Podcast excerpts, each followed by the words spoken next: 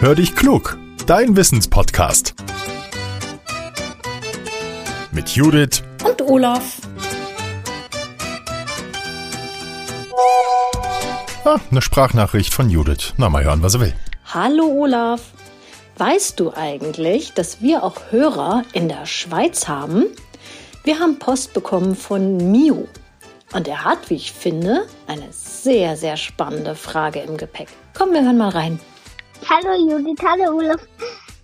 Ich bin Mia aus der Schweiz und wollte gerne wissen, wie Menschen nachwandern können. Könnt ihr mir das bitte erklären? Danke, tschüss. Hallo lieber Mio, vielen, vielen Dank für deine spannende Frage und an dieser Stelle schon mal ganz, ganz liebe Grüße in die Schweiz. Es freut mich wahnsinnig, dass wir da auch gehört werden. Also, das Nachtwandeln, dein Thema, das schauen wir uns jetzt mal genauer an. Kinder haben das öfter mal und gleich eine Info, hier bei uns in Deutschland, wir sagen Schlafwandeln dazu, also Nachtwandeln, Schlafwandeln.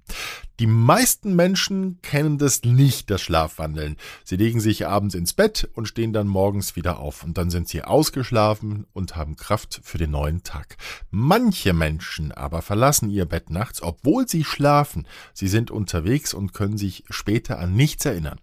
Fachleute sagen, Schlafwandeln oder Nachtwandeln ist eine Schlafstörung. Es kann dazu kommen, wenn Menschen im Tiefschlaf sind.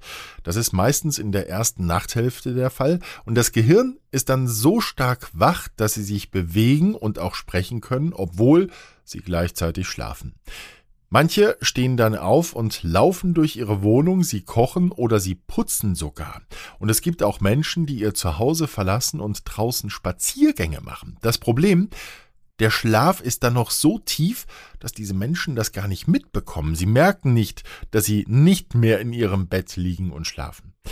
Ärzte nennen das Schlafwandeln auch Somnambulismus.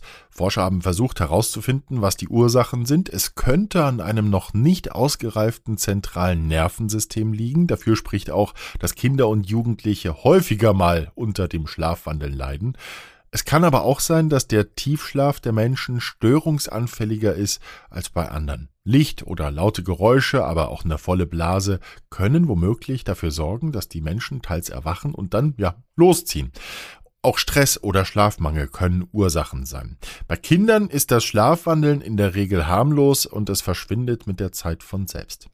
Weil Schlafwandeln ja aber gefährlich sein kann, müssen die Menschen Vorsichtsmaßnahmen ergreifen. Zum Beispiel Treppen sichern, Türen oder Fenster verschließen.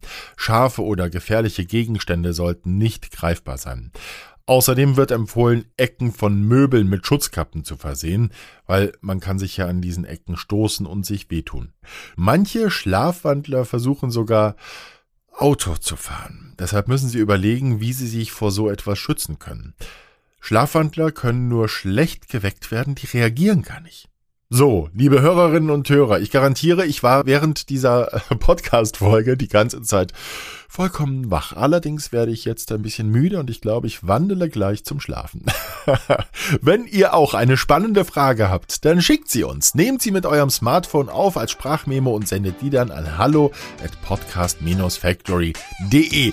Und ihr könnt natürlich auch unsere Speakpipe benutzen. Den Link dazu findet ihr in den Show Notes. Teilt unseren Podcast bitte auch mit euren Freunden oder der Familie, weil dann kriegen wir noch mehr Hörerinnen und Hörer und darüber freuen wir uns. Und folgt uns bitte auf Instagram Instagram. Lieben Dank dafür und bis zum nächsten Mittwoch zur neuen Folge. Euer Olaf.